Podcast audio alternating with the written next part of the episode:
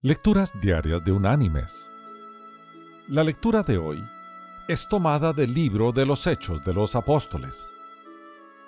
Allí en el capítulo 20 vamos a leer desde el versículo 32 hasta el versículo 35, que dice, Y ahora, hermanos, os encomiendo a Dios y a la palabra de su gracia que tiene poder para sobreedificaros y daros herencia con todos los santificados. Ni plata, ni oro, ni vestido de nadie he codiciado.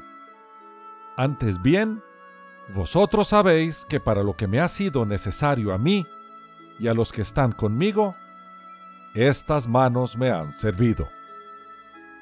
En todo os he enseñado que, trabajando así, se debe ayudar a los necesitados y recordar las palabras del Señor Jesús que dijo, más bienaventurado es dar que recibir.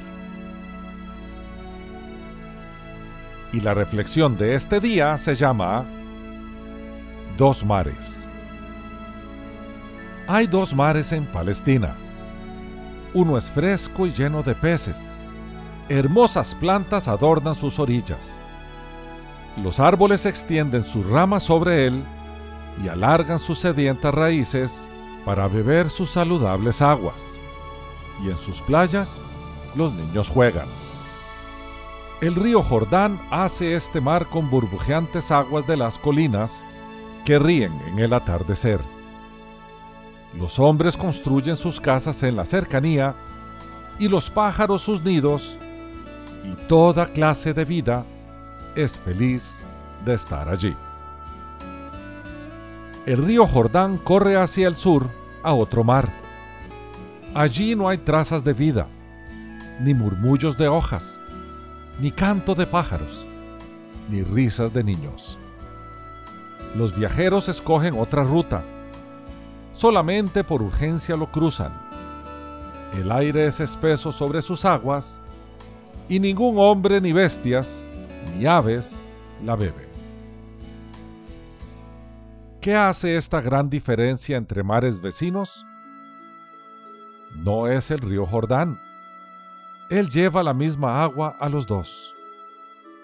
No es el suelo sobre el que están, ni el campo que los rodea.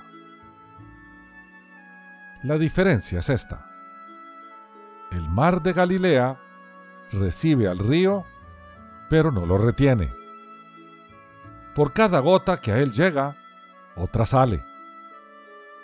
El mar muerto, por su parte, retiene su ingreso y cada gota que llega, allí queda.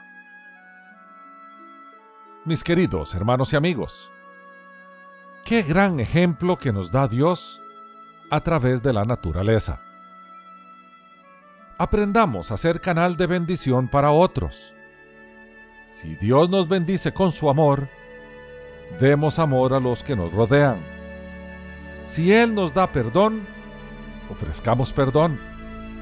Si nos da bienes materiales, démoslos también. Todos hemos recibido algo directamente del cielo para continuar fluyendo hacia los demás. No permitamos que se estanque allí. Seamos como el mar de Galilea y no como el mar muerto. Que Dios te bendiga.